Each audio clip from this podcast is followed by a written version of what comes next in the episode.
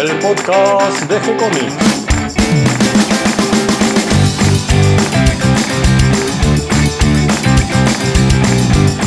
Muy bienvenidos a un nuevo episodio de G-Comics, el podcast donde hablamos de todas las técnicas necesarias para realizar un cómic, cómo dibujar un manga y todo el conocimiento requerido para dibujar esa historieta que tenemos dando vuelta en la cabeza.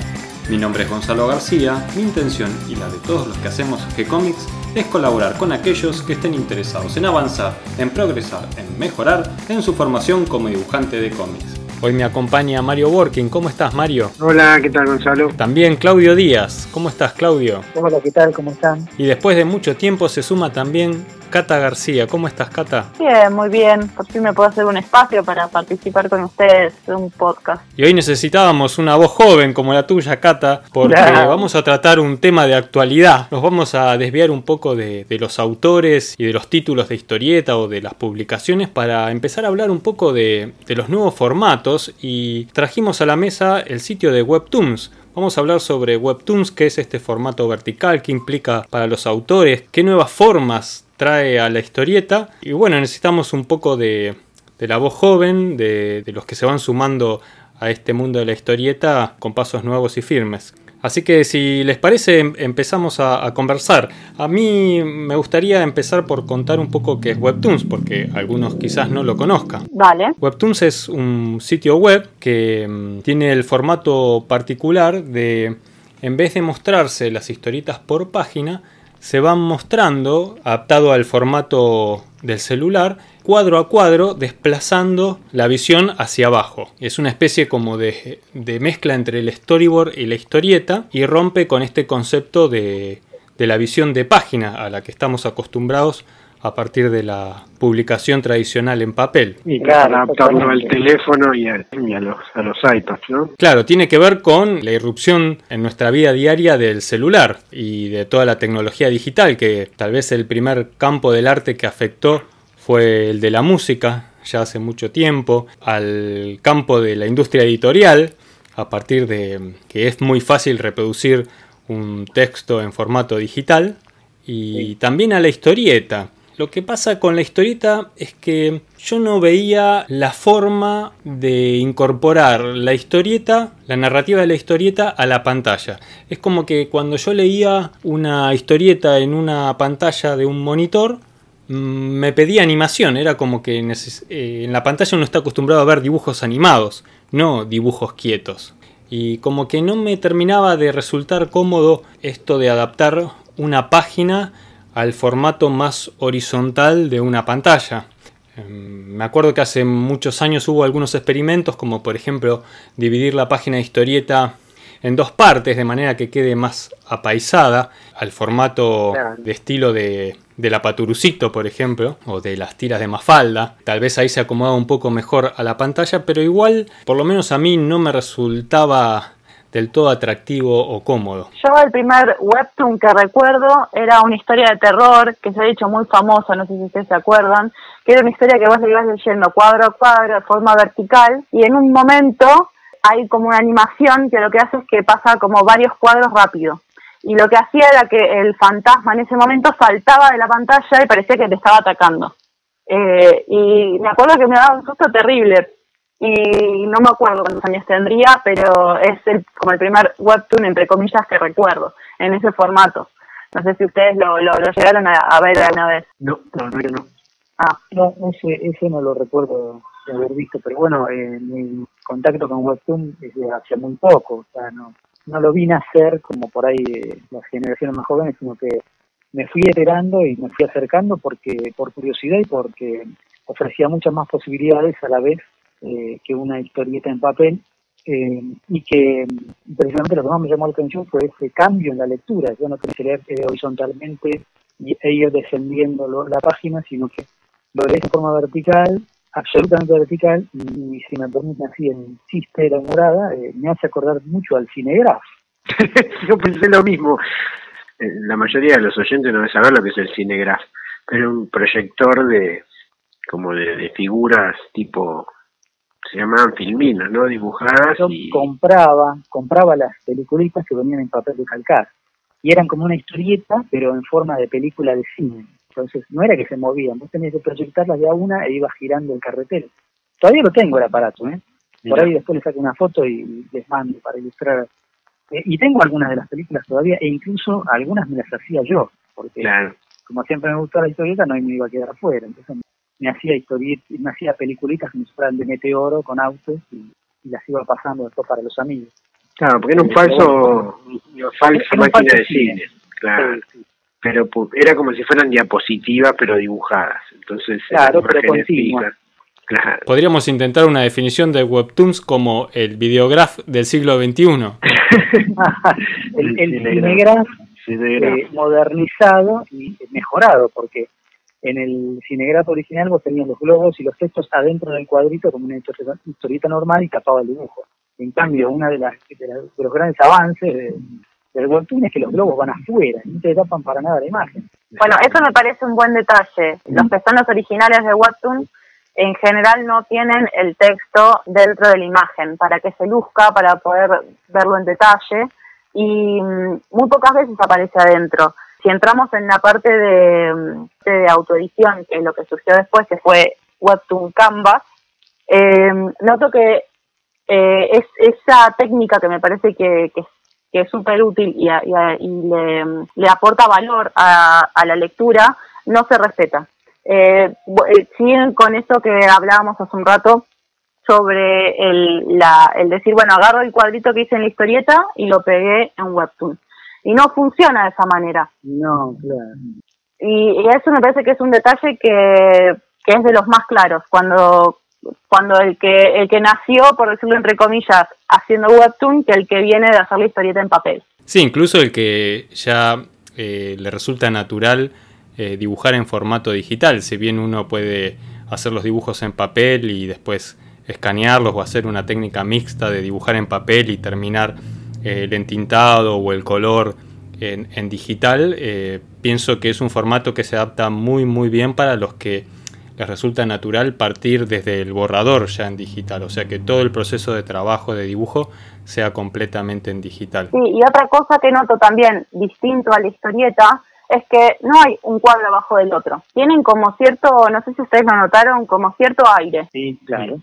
Y juegan con el fondo también, el color del fondo para, para indicar eh, pasajes de tiempo o si es un flashback con degradés. Lo que decíamos antes es que no, no se preocupan por armar una página, no tienen ese, ese requisito que es la publicación en papel, que vos tenés que pensar la página hacia qué lado mira cada cuadro, sino que acá la única dirección es de arriba hacia abajo. Entonces, si lo haces directamente para Webtoon o para cualquier otro sitio de estilo Webtoon, te ahorras un, dolor de cabeza al no tener que armarlo, sino en dejar que corran, que fluyan, que fluyan en un sentido.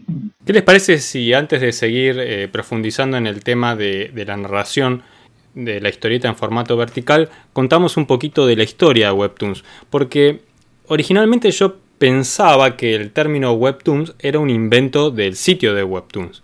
Pero resulta que la palabra webtoons era una forma de nombrar a los cómics digitales en Corea del Sur eh, para diferenciarlo de lo que ya se nombraba por aquella época, estoy hablando de los 2000, de cuando eh, Internet empieza a ser masivo, de lo que se llamaba el webcomic, que era lo que nosotros conocíamos, ese formato de pasar la página de historieta directamente a una pantalla.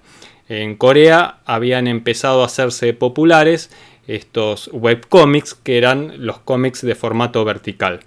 Así es que el primer sitio que publicó eh, Webtoons no fue el sitio propiamente dicho de Webtoons, sino eh, una página coreana que se llamaba Down, que es una especie de, Google coreano, que tiene foros, que tiene eh, para ubicarse mapas, tiene una especie de YouTube eh, con series, eh, y sumaron en el 2003 eh, un espacio de Webtoon donde había algunas historias que eran gratuitas y otras que eran pagas. Esto tuvo un éxito enorme y un par de años después otra empresa coreana que se llamaba Naver comenzó con este sitio de, de Webtoons que originalmente se llamaba Line Webtoons que también tuvo un gran éxito y en el 2014 eh, decidieron dar un salto para crecer y hacerlo internacional.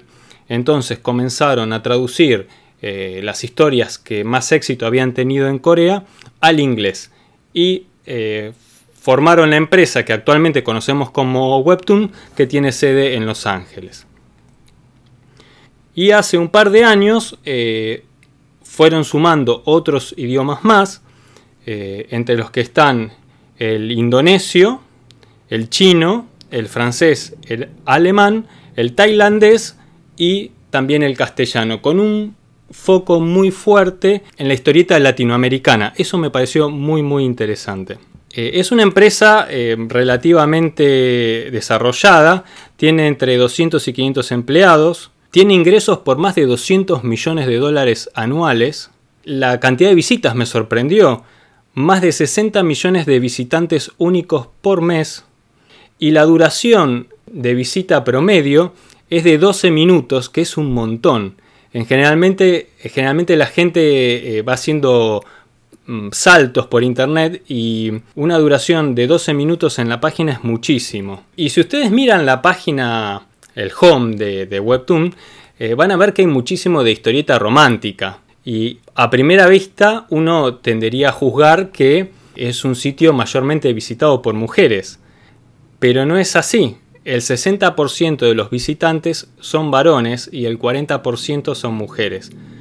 Y la edad promedio que, visita el sitio en un 70% va entre el rango de los 18 a los 35 años, donde a medida que vas eh, bajando en la edad aumenta el porcentaje.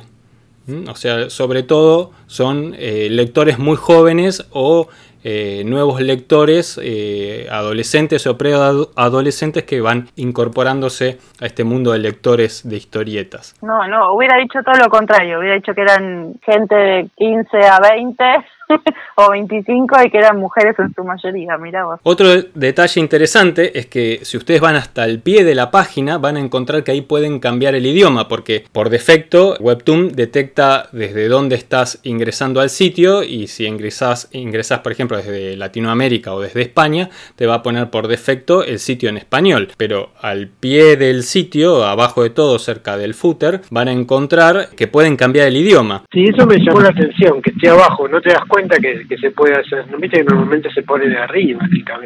Claro, lo pusieron debajo y medio escondido. Y lo interesante de cambiar el idioma es que no todas las series que uno lee en castellano, eh, por ejemplo, son las mismas que están en francés o que están en inglés. Eh, incluso hay autores, por ejemplo, españoles o mexicanos, que comenzaron publicando en el sitio en inglés porque fue el primero que apareció y publicaban sus historietas en inglés y, nunca fueron traducidas al español.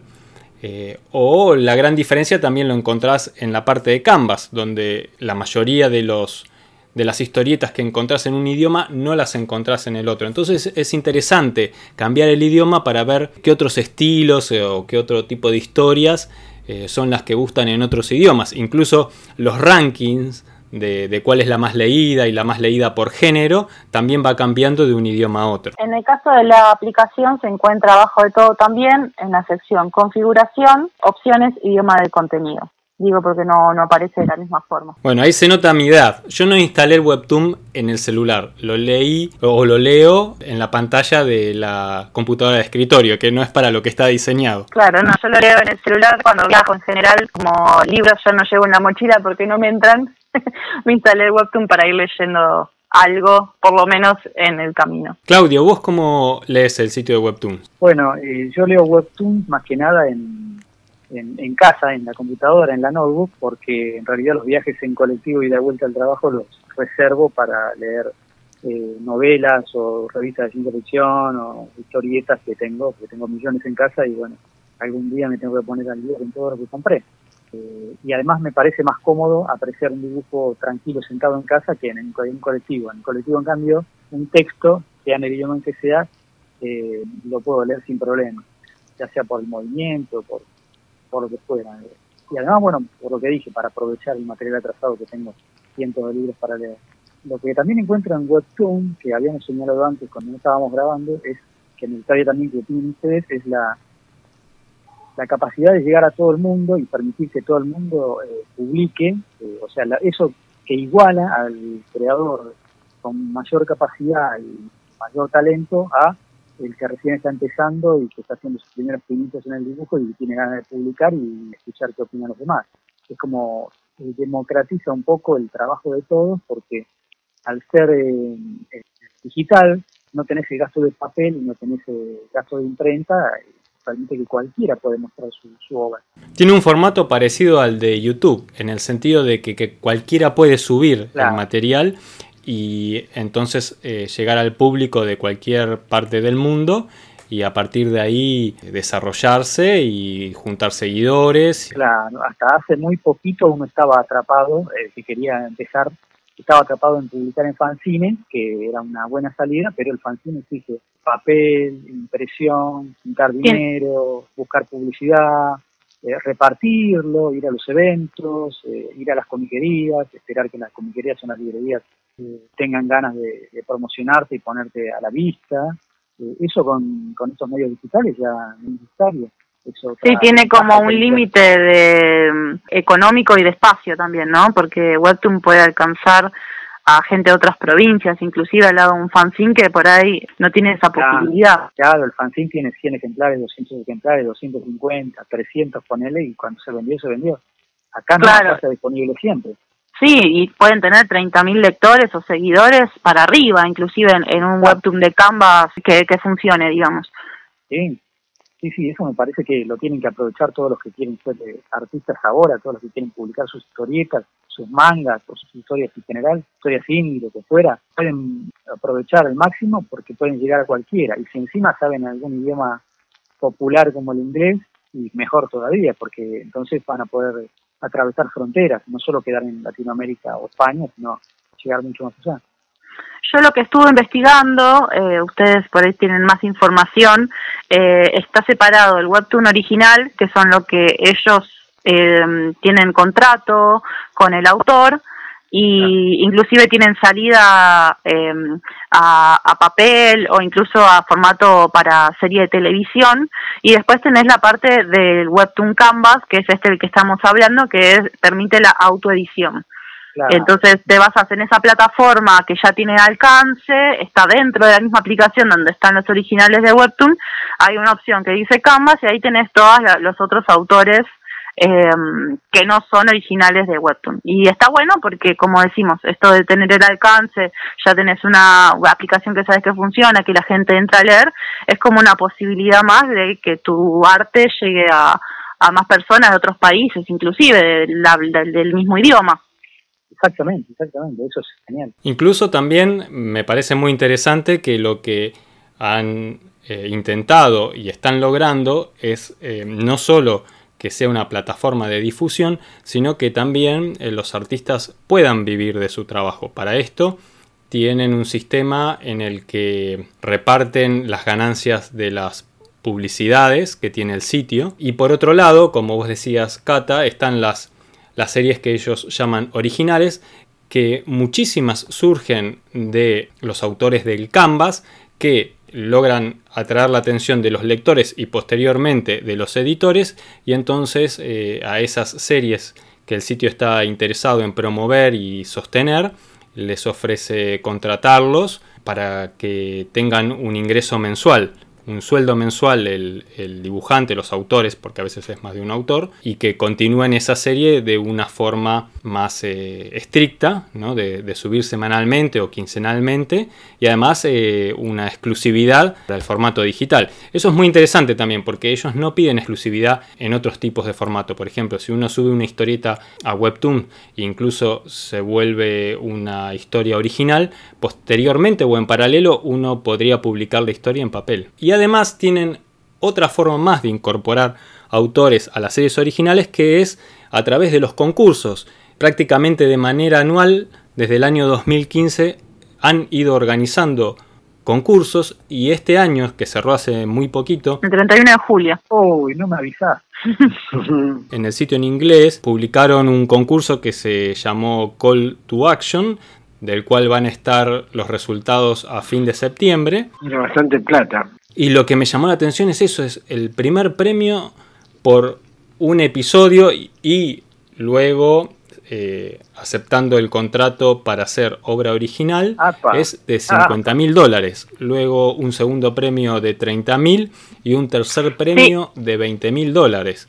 Eh, con lo cual son 100 mil dólares en premios. No sé si hay en este momento en el mundo un concurso de historietas con premios más elevados que estos. Sí, y además daban 10 nominaciones y a estos los premiaban con la licencia del el Clip Studio que está evaluado en este momento a unos 280 dólares la licencia. Sí, o sea que los premios en, dinero por lo menos eh, son muy interesantes eh, y también está la posibilidad de que muchos de los que participaran en el concurso luego fueran contratados también para ser autores originales. Un autor original, por lo que estuve investigando, si bien el sitio no da información oficial sobre eso, pero uno buscando en internet y escuchando en YouTube diferentes entrevistas, incluso eh, entrevistas a los editores de Webtoons, más o menos el sueldo promedio de un autor de webtoons eh, de la serie original eh, son de aproximadamente unos mil dólares mensuales.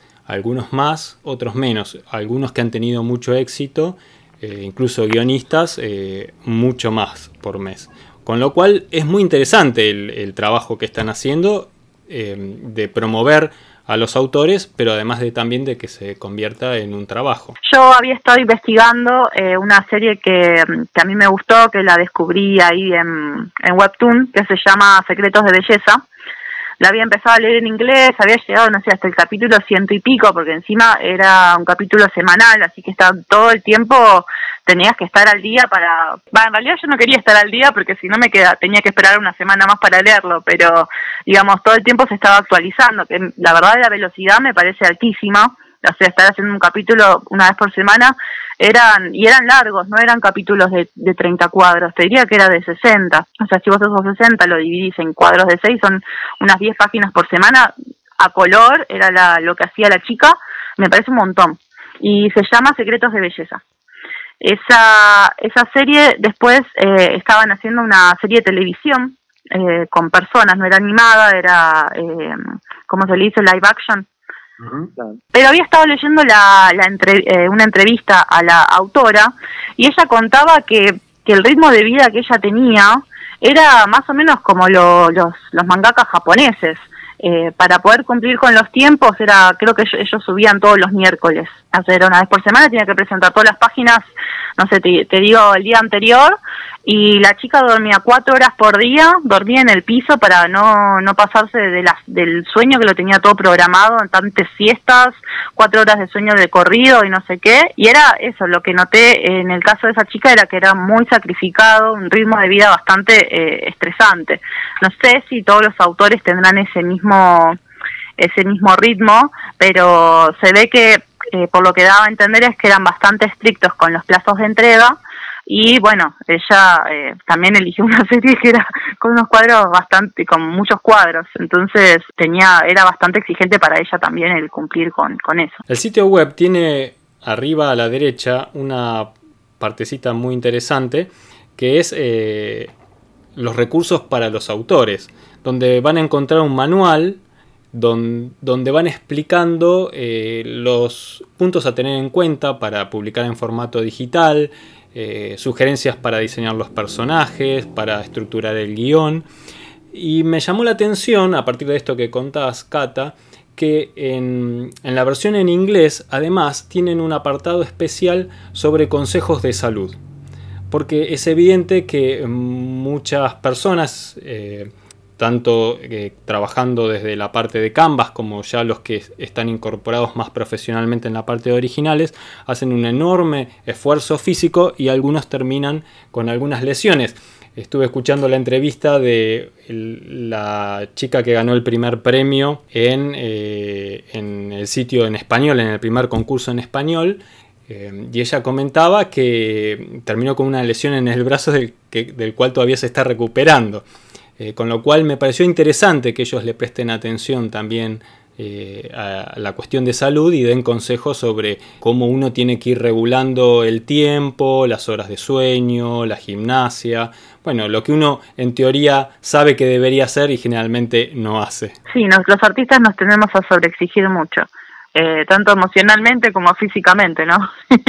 claro, tenés que cumplir un horario, tenés que cumplir una cantidad de páginas, pase lo que pase, y con el estado, estado anímico que tengas y con el estado físico que tengas, y, bueno, a veces se te junta todo, tenés que entregar y llegas, y, y tenés que llegar. Cuando estás con un compromiso, tenés que llegar. Totalmente. Eh, Sabes que también lo que quería destacar es que muchos autores, eh, por ejemplo, hay una chica que yo seguía también que estaba en el webtoon en inglés y no lo encontré en el castellano, eh, que es la autora de Midnight in Poppyland. Eh, esa chica no terminó las historias porque le resultó como demasiado estresante para cumplir con, con la escritura del guion, con, con el dibujo, con el color, pero todo ese tiempo se fue armando una cantidad de lectores muy grande y hoy en día puede vivir del dibujo, pero desde Patreon. Ah, Ella utiliza los personajes de su historia y hace, no sé si continúa la historia, pero sé que hace dibujos extra y como agregados de esa historia, que me pareció muy interesante porque, bueno, sigue siendo una salida después de terminar eh, la historieta, porque yo no encontré qué sucede después eh, con el autor después de que termina la historia. Claro, pero no hay autores que hagan más de una historia, sí, debe haber, que hacen por ahí una historia un año, al año siguiente hacen otra. Sí, bueno, esta chica tenía dos historias, pero ahora ya no sigue. ¿Y qué sucede después? O inventas otra historia que funcionen originales y vuelves a renovar contrato y después si no, ¿qué haces? Entonces me parece que está bueno también como una salida eh, por fuera de Webtoon con esos lectores y logró, digamos, continuar con su trabajo, de alguna forma. Habría que ver cómo es el sistema con los otros sitios, porque hay por ahí populares, veo que hay entre 5 y 10 sitios. Eh, o sea, nosotros estamos hablando de Webtoon, Webtoon, pero son muchos más eh, los que tienen este mismo sistema. Webtoon es más eh, popular porque casi todo está gratuito, podés leerlo todo gratuito y en distintos idiomas, pero hay muchos otros que tenés que pagar eh, tenés un pequeño porcentaje gratuito, pero si te interesa, tenés que pagar para seguir viendo otras obras. Habría que ver también cómo, cómo funcionan esas otras obras, que mm, cada cuánto salen cada, los capítulos de cada serie también. Por ahí, ahí el artista, al ser pago, tiene un poquito más de, de changüí, de tiempo para, para llegar al siguiente episodio. ¿Encontraste algún sitio, aparte de Webtoon, que te haya llamado la atención? Eh, sí, lo que sí, no, no retuve porque son todos nombres en inglés, ahora no me acuerdo, pero sí, había otro más que, que tiene que tenía varios eh, varias series populares que se habían convertido en series o eh, que habían sido impresas en papel también. Eh, una de las más populares era Hardstopper, que está en papel hace rato y que ahora parece que hay también serie de TV. Eso ya no, no, no lo pude ver si está la serie ya disponible, pero el, el cómic en papel hace rato que sale en forma de tomo y lo curioso es que las páginas dentro del tomo no están armadas como una página de historieta, sino que están armadas básicamente así muy libremente para que lo puedas leer como si fuera como lo leías en webtoon, o sea, sin demasiado compromiso eh, en la ilustración o en la composición de la página en sí. Bueno, mientras no sea un cuadro por página, que se te no, no, un libro de 300 páginas. No, igual son, tomos de casi 200 páginas, son tomos muy similares al manga. Si no en papel se puede hacer un desplegable. Claro, era tipo en acordeón. Claro, no, no, bueno, como el mapa de Harry Potter. claro. O como la vieja guía Piplan o Peuser que venía con el mapista. colectivo. Yo puedo nombrar algunos sitios. Eh, el primero eh, que publicó Webtoons, que sigue vigente, que se llama Cacao, que es de este sitio Down que nombré como, como el primero que incorporó este sistema de, de publicar eh, webtoons eh, gratis y pagos. Este sitio continúa, está muy bien diseñado, pero es un ah. sitio que solo está en coreano. Lo estuve mirando porque tiene muy buenos dibujantes e historias que parecen muy interesantes, pero no tengo ni idea de, de, qué tratan y, qué es lo que dicen. Otro sitio es eh, Tapas. Ah, sí, sí. Tapas es conocida. Creo que solo está en inglés. Solo está en inglés. No estoy seguro, pero es otro sitio que, que va, que va muy bien y tiene un sistema parecido al de Webtoons en cuanto a la publicación, aunque originalmente eh, partió del formato del webcomic, de publicar páginas completas, y aún eh, hay mucho de esas historias en este sitio. Y otro que es parecido al sistema de Webtoons es Tumix. No sé, hay varios más. Incluso hay otros sitios que tienen mucho más público que Webtoons. Pero no termino de entender si son eh, sitios que son piratas o que tienen algún acuerdo legal con las con las editoriales. Eh, hay uno que es muy muy grande que no recuerdo ahora el nombre, que incluso tiene el doble de visitas que Webtoons y no creo que sea un sitio ilegal porque es de una escala tal y tiene tal cantidad de historias, tiene que tener algún sistema de acuerdo con las editoriales. Lo mismo que en castellano está tu manga online, que usa un sistema extraño como separando el lector de los servidores donde están las historietas. Yo tu manga online eh, lo había leído, tiene el formato de, de página, no, no el formato webtoon en, en los que leí yo. Eh, y las traducciones las hace gente aparte, no, no es un escañado por ejemplo. Eso, eso me llamó la atención. Sí, lo que digo es que tienen que tener algún acuerdo con las editoriales que tienen los derechos o por lo menos con una buena parte de los autores porque si no veo difícil que mm, puedan mantenerse en línea sin que tengan una demanda legal. Lo interesante de Webtoons es que parte de, desde el comienzo con una cuestión limpia en este sentido de respeto a los derechos de autor y de contrato para las obras que se llaman originales. También me llamó la atención que hay algunas editoriales que se están sumando a Webtoons, o sea, Webtoons se va convirtiendo no solo en una plataforma para autores independientes, sino para editoriales.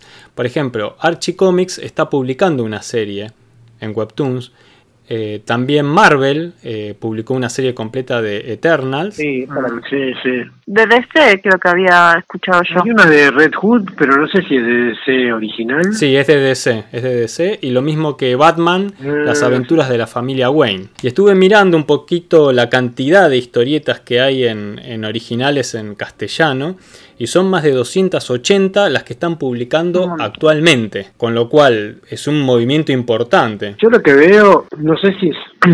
bueno, se originó claramente en el manga porque vino de Corea este, y está dirigido a un público que usa en general soporte electrónico que son chicos pero la mayoría, el 80% que veo es manga o tipo derivado del manga. No he visto casi dibujo realista o tipo superhéroe convencional. No, claro, lo que pasa es que ahí eh, hay un, un hándicap que, le juega en contra al, estilo realista. Eh, lo que recién contaba Cata, vos tenés que ir a una velocidad eh, y cumplir con por ahí 60 cuadros por semana, o ponerle 30, ponele, seamos modestos, poner 30 cuadros por semana. Lo tienes que hacer al estilo realista, tipo Príncipe Valiente, bueno, no es lo tuyo, digamos, este sitio no es para vos. No, no, claramente. Sí, seguro. No, no, pero se parece más a la, digamos, a los, a las series de diarios, ¿te acordás? Los, claro, que, a, un, que, a un, cómic convencional. Exactamente, porque es todo continuado. Es el, juego ahí está en la, la continuidad eh, constante, que te tenga enganchado y que semana tras semana vuelvas y comentes con tus amigos, mirá lo que pasó y qué sé yo, que eso sí viene de la tira de la es casi la evolución de la tira cómica sí. cuadritos cuadritos del mismo tamaño digamos eh, historias cortas como cliffhanger como vos decís es casi la evolución de y el público actual joven está acostumbrado a eso porque el manga también es así el manga es continuado son tomos y tomos y tomos con capítulos y capítulos y capítulos de una misma historia eh, que, se va eternizando mientras, mientras tenga lectores. O sea, ya vienen acostumbrados, digamos. Sí, claro. Yo lo que noté, por ejemplo, hay muy poco en blanco y negro. Y te diría que en el webtoon original no hay en blanco y negro, es todo a color.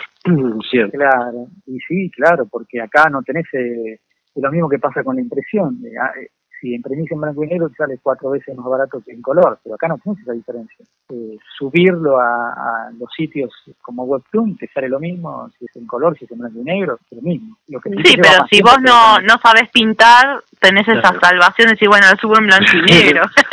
y, no, no, no, toque no... Lo pintás, como puedas hasta que aprendes. Eh, acá vas a estar en el canvas hasta que te sale bien. Eso es raro porque el manga en sí es blanco y negro, pero es cierto que en la computadora por ahí no es lo mismo. No, no es lo mismo. Es como ver dibujitos animados en blanco y negro. Sí, sí, tal cual. Yo Webtoon, por ejemplo, lo empecé a, leer por, por mi hermana, que me había recomendado, era eh, una serie que en inglés se llamaba Boyfriend of the Dead. Creo que en castellano se llama Mi novio zombie. Y el dibujo está hecho, es medio un boceto el dibujo y está pintado. Y la verdad me terminé enganchando. la historia es, eh, hay un apocalipsis zombie y la chica termina salvándose por su destreza eh, con las armas y termina encontrándose con un zombie que no la quiere matar y terminan como tirándose ondas que toda la, serie. Es todo romántico acá. todo romántico. Lo que enganché yo sí, por lo menos. Ah, me acordé también el caso de One Punch Man, que es un manga súper mm, exitoso, tiene anime y empezó como como historieta en la web, así, de este estilo. Y estaba, con perdón, de, con todo respeto al creador, al creador, pero no estaba muy bien dibujada, digamos, ¿eh? estaba hecha para, para entretener, estaba hecha rápido para que para cumplir todas las semanas con el capítulo. Cuando, cuando salió el manga los redibujaron todo, de nuevo. Sí, sin embargo, mi hijo leyó completo completa la versión original. Le encantó la versión original con el dibujo más simple y básico. Y lo leyó ah. completo. Sí, le encantó, le encantó. Así que eh, lo que quiero decir, hay público para todas las, las, variantes. Y lo interesante de estas plataformas es que permiten eh, el acceso a toda esta variedad de público y al público toda la variedad de, autores posibles. Eh, es muy interesante. Fíjense que además nombramos eh, tanto como, eh, como algo normal que haya lectoras y autoras, cosa que, que, es un movimiento que ya venimos hablando hace tiempo de cómo la historieta hace unas décadas estaba predominantemente eh, poblada por, por varones y cómo se han ido incorporando las mujeres, tanto como lectoras como autoras. Eso es algo que se ve muy claramente en, un sitio nuevo como Webtoons, donde están sumándose las nuevas generaciones de lectores y de autores. Y además eh, seguimos encontrando pruebas de que no tenés que ser un gran artista, no tenés que ser perfecto para poder eh, empezar a, a, crear. Hay una historia que se llama Olimpo, Cuentos del Olimpo se llama. Ah, sí, la vi, la vi. Y si no me equivoco, ha, ganado hasta un premio Eisner o está nominado a, una historieta digital. Porque tiene un estilo coherente. Eh, lo que a vos te parece un dibujo sencillo, en realidad, es fiel a, una estética propia eh, y el color con el que está pintado también ayuda a, a homogeneizarlo. Entonces, eh, lo que para uno sería técnicamente hablando, digamos, las figuras no son proporcionadas, eh, el personaje no es igual cuadro a cuadro. Yo, sin embargo, me he leído varios capítulos y a la gente evidentemente le gusta. Entonces... no te confundí, no es que decís, uy, este personaje quién es, no lo reconozco. No, bueno, eso lo he logrado con el color, que me pareció muy interesante también. Fue lo que a mí me llamó la atención de todas las historietas todas tan normales, de golpe había un personaje que era todo fucsia. Ah, claro, claro. No, y un estilo también que se diferencia del resto. A mí me llamó la atención y, me pareció interesante. Me pareció interesante eso, que se separa de... Yo no lo haría, pero digo, me, parece que está bien. Que se separe del resto. Y lo otro que también me, resulta interesante es que hay mucho feedback con los lectores. Al final, eh, por lo menos en el celular, vos terminás la historia y abajo podés dejar un comentario. Y noto que no sé, hay 3.000, 5.000 comentarios en los originales de Webtoon, me, por lo menos. Eh, y eso me parece un montón, me parece que es interesante y muchos em, muchos conocidos que están publicando en Canvas dicen que, que les resulta útil ese feedback, los incentiva también y les gusta. Sí, me parece que es un gran paso inicial para el que quiere poner a prueba su estilo, su, su talento, su capacidad o su trabajo o, su, o la obra que está haciendo la puede poner a prueba en un sitio de este tipo y, bueno, como vos decís, recibe no solo feedback desde más, sino que también eh, tiene una excusa para cumplir semana a semana con el capítulo, que por ahí de otro modo diría, no, hoy no lo hago, total, tengo tiempo para hacerlo y al final nunca lo hago. Además de que Webtoon te premia, si no me equivoco, con, con las lecturas, eh, si vos vas publicando semana a semana o vas cumpliendo con ese ritmo constante, Webtoon te va recomendando, te va le, va mostrando a, lectores nuevos. Bueno, esa es otra ventaja sobre el fanzine, porque el fanzine sale cada tanto y no te apuras y pasan meses entre uno y otro, en cambio acá te tenés que, tenés que apurar, si te vienes un compromiso, tenés que cumplir.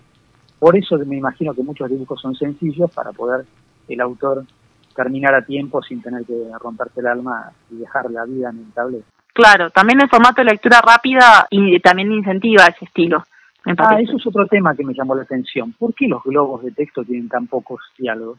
¿Por qué hay cinco palabras, seis palabras por globo? Todo como para que sea más fácil. En el manual de creadores es una de las sugerencias que no haya ah, demasiado texto.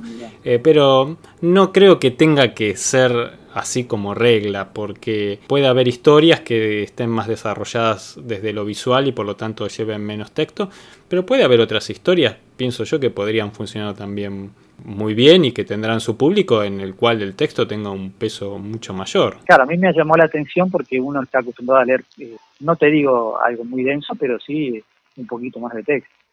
Yo creo que quizás también desde el, desde el lado del diseño, al ser un formato vertical, no puedes jugar tanto con el texto, al tenerlo que poner afuera, no puedes jugar tanto con, el, con la cantidad de texto en un cuadrito. Entonces lo tenés que dividir, quizás. Y, y eso por ahí lo hace más dinámico y más más fácil de leer en, el formato. Calculo yo, ¿no? Sí, y ahora le tiro una, una, un centro a, a Mario.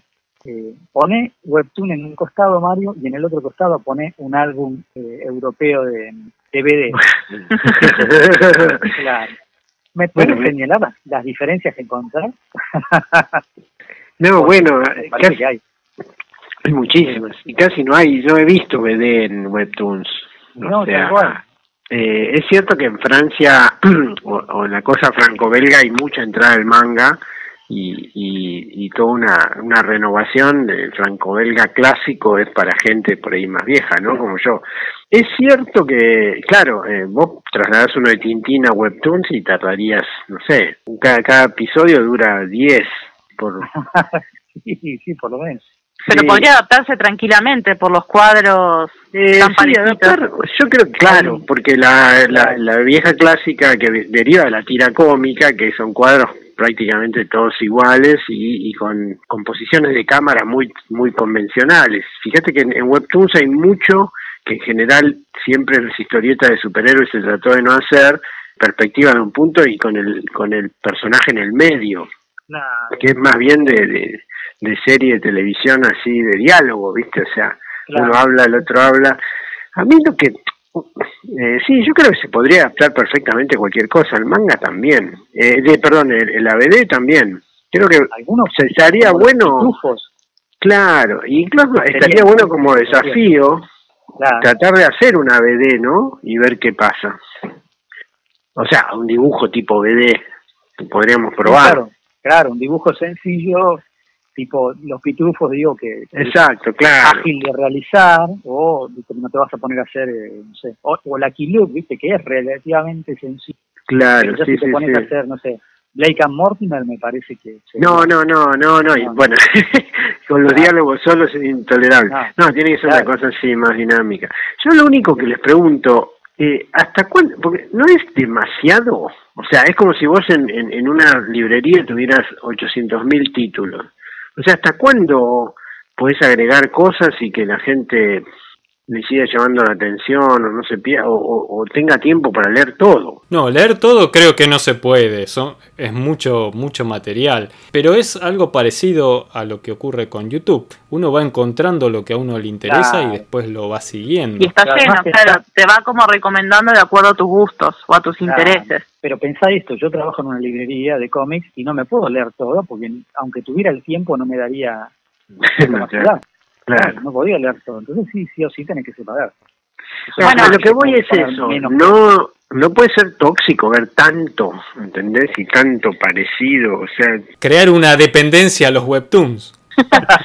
bueno, yo he escuchado varias quejas de um, autores europeos que decían que por ahí el, el editor prefería por ahí publicar más historietas de distintos autores para tener variedad en vez de eh, publicar una historia y darle todo el, el, empuje que necesita.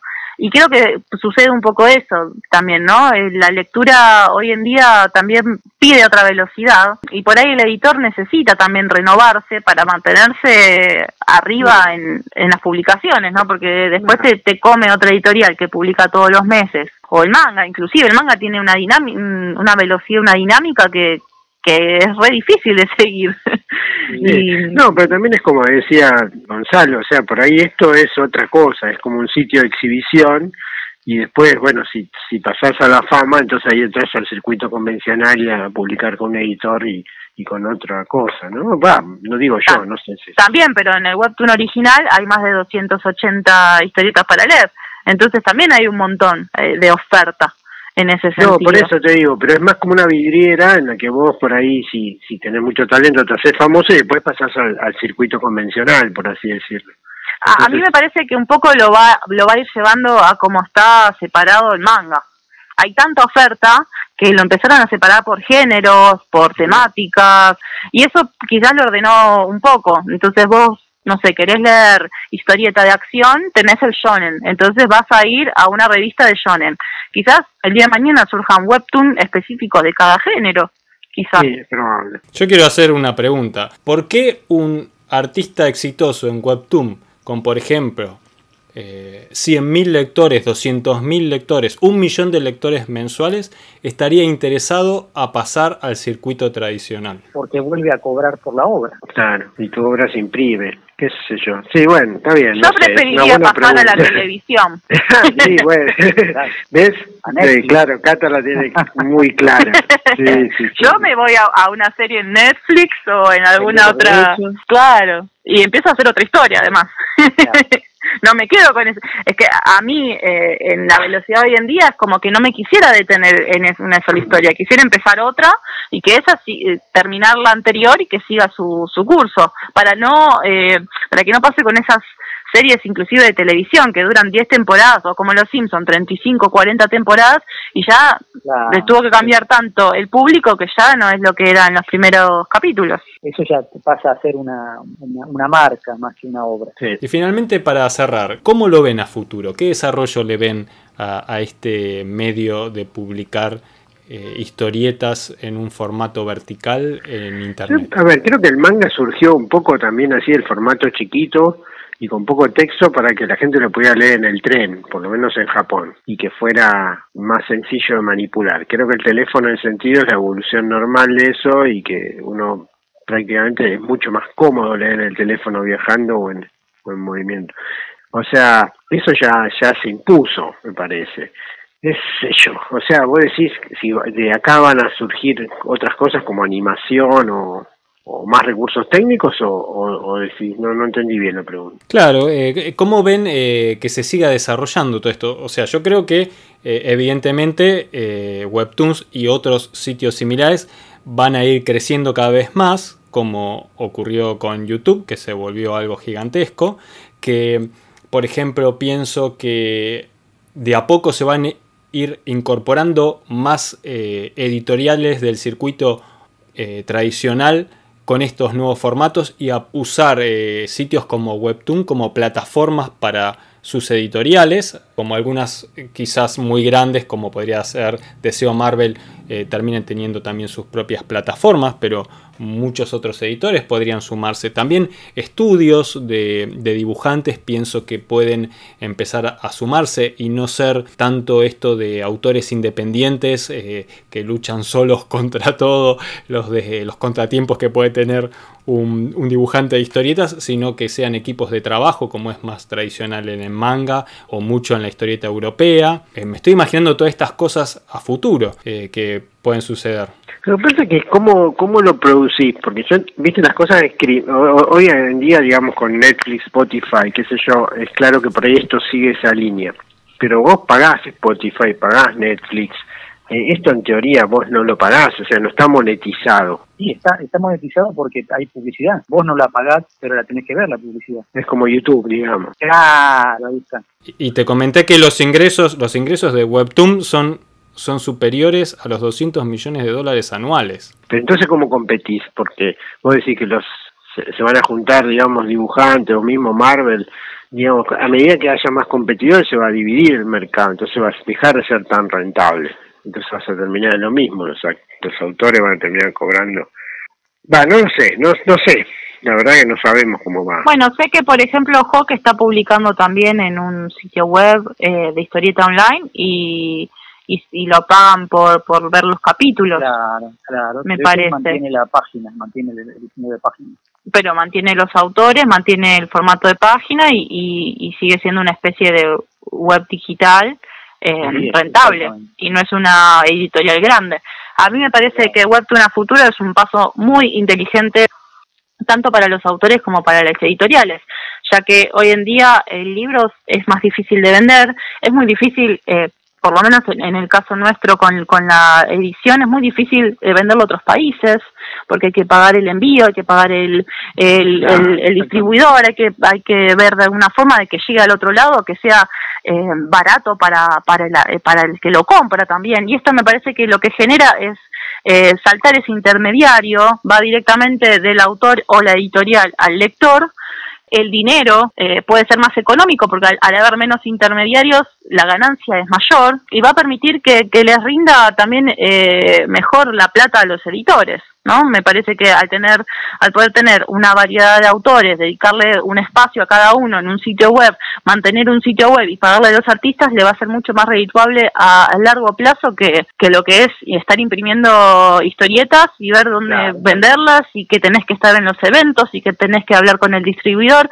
y otra vez pagarle al distribuidor para pagarle al artista y, y me parece que eso, la, Yo creo que de todas maneras es un espacio nuevo que no es incompatible con todos los demás, o sea, pienso No, no, no, no, no digo que es incompatible o que una cosa es peor que la otra, simplemente digo que, que quizás le, les beneficien en muchos aspectos en ese sentido, que pero que igual la historieta en papel va a seguir estando, va a seguir estando con ese valor de colección, esa historieta que a mí me encantó, la quiero tener en mi biblioteca porque la adoro. Uno sigue viendo los cortos mudos de Chaplin o de Gordo y el Flaco, eso no quiere decir que lo vayas a hacer ahora, pero tampoco lo vas a descartar. Te compras el, el DVD con los cortos, con la recopilación de Chaplin, de, de Buster Keaton o de Harry Langdon y lo miras en tu casa. Totalmente. eso no quiere decir que sea el futuro del cine. El futuro ese ya pasó. El futuro es otro ahora. Sí, sí, sí. El, medio puede cambiar, pero es cierto que el medio gráfico es otra historia. Este, yo voy a seguir atesorando mis Conan el Bárbaro acá, en instantes, pero eso no quiere decir que el futuro sea hacer eso mismo.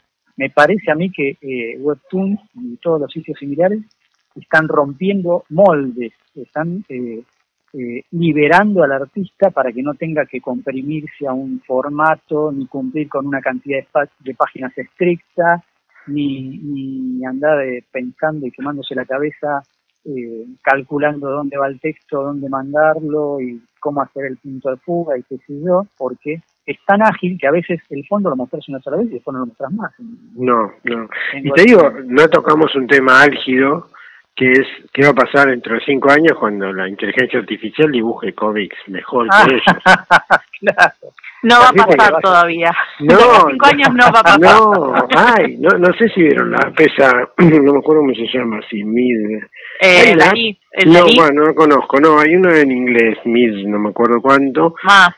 Que vos le pones un texto y, es, no es de historieta, claramente, es de, de ilustración. Pero te digo, no sé, ¿eh? no sé si, en cinco años no vas a tener eso. Eh, razón. Más, con, más con, las, con, las convenciones del género, digamos, es más fácil todavía, porque ni siquiera es que tenés millones de posibilidades. Vos ves en Webtoons y la verdad que cuesta distinguir uno del otro, son todos iguales el, tipo de dibujo. Bueno, no, son todos iguales, pero sí es cierto que todos tienen un estilo. Son todos estilos muy manga, o sea, con, con una versión muy escasa. De ahí a que te lo haga una computadora, va, no sé, yo te digo, es algo para tener en cuenta.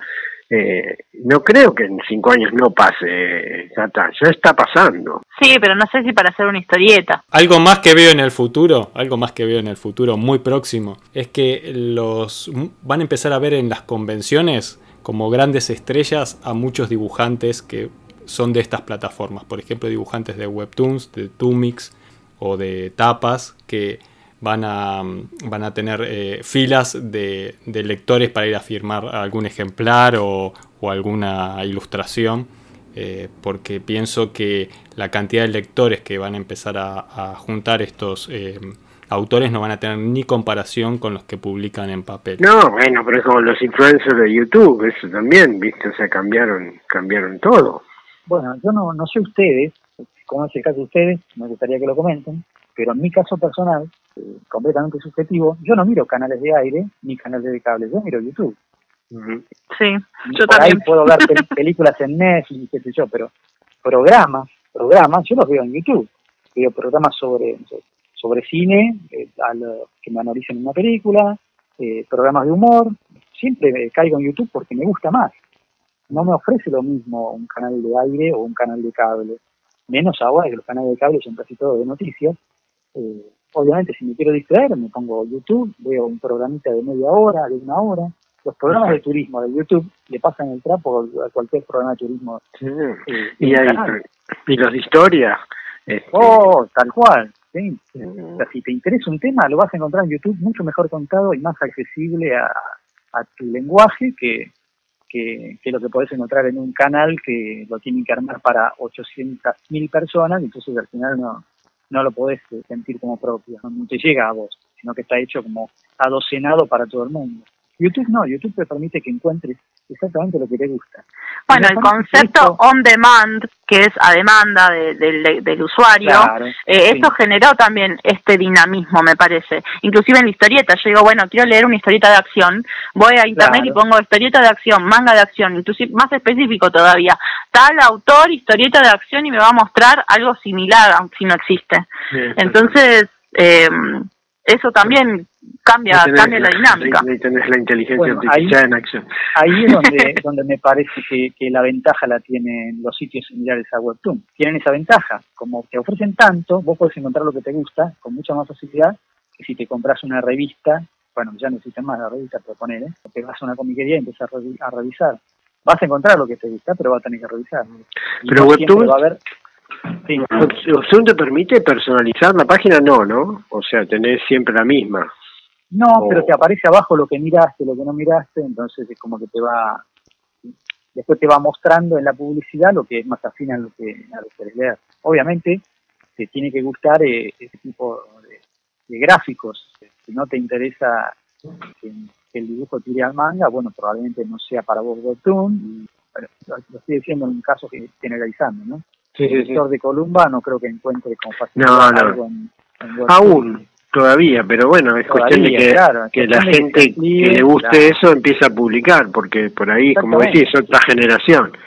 A mí me han aparecido sitios web eh, en formato vertical hasta historietas adultas. Así que Ah. eh, la oferta se ha, se ha ido haciendo cada vez más grande. Instagram me recomendó esas cosas, yo digo, ¿qué pasó acá? Pero pero a- a- hay de todo, que son ponerle las primeras tres páginas, los primeros diez cuadros, ponerle gratis y después tenés que pagar. Si te gustó Ah. el dibujo, lo, lo podés comprar y te lees la, el, el episodio entero. Sí, yo pienso que eso es parte de la evolución de la plataforma. Creo que todavía le falta variedad y también le falta eh, más especificidad, si se dice así. Por ejemplo, eh, como estábamos diciendo, eh, los géneros más diferenciados y desarrollados, con sus subgéneros, eh, y también eh, grupos de lectores de tipos de historias más nicho. Pero yo pienso que eso que ya es común en YouTube, que es lo que vos estabas comentando, Claudio, de que vas a buscar específicamente lo, lo que a vos te interesa en YouTube, es lo que va también a ir sucediendo en plataformas a medida que vayan creciendo en, en variedad eh, con Webtoon. Todavía lo que tiene Webtoon Sí, es lo es que que vos ves todo muy parecido. Todo es muy igual. Y las historias cuando vos te pones a leerlas en general todavía pasa como que esto yo ya lo leí en algún lado eh, mm, le falta algún toque de originalidad alguna combinación novedosa me pasa por lo menos con todo lo que estuve leyendo.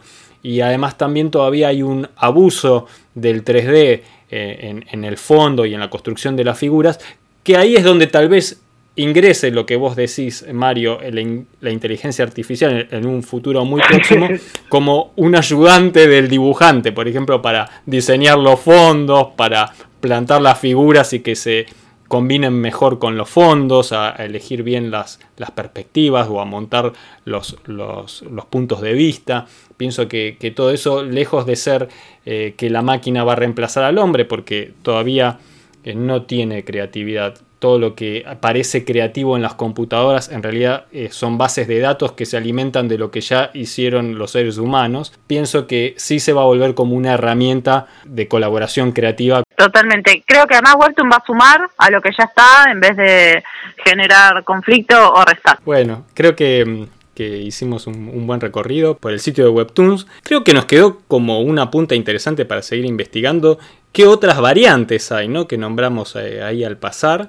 Podemos hacer una, investigación sobre esos diferentes sitios, ver qué está pasando en otras partes del mundo con esto y qué otras formas de, trabajo o de variantes de, narración puede haber eh, en la historieta a partir de, todas estas novedades que nos, nos va planteando Internet y el desarrollo de las, de las computadoras, ¿no? La inteligencia artificial, las búsquedas personalizadas, cómo producir las historietas digitales, las herramientas gratuitas o pagas que hay.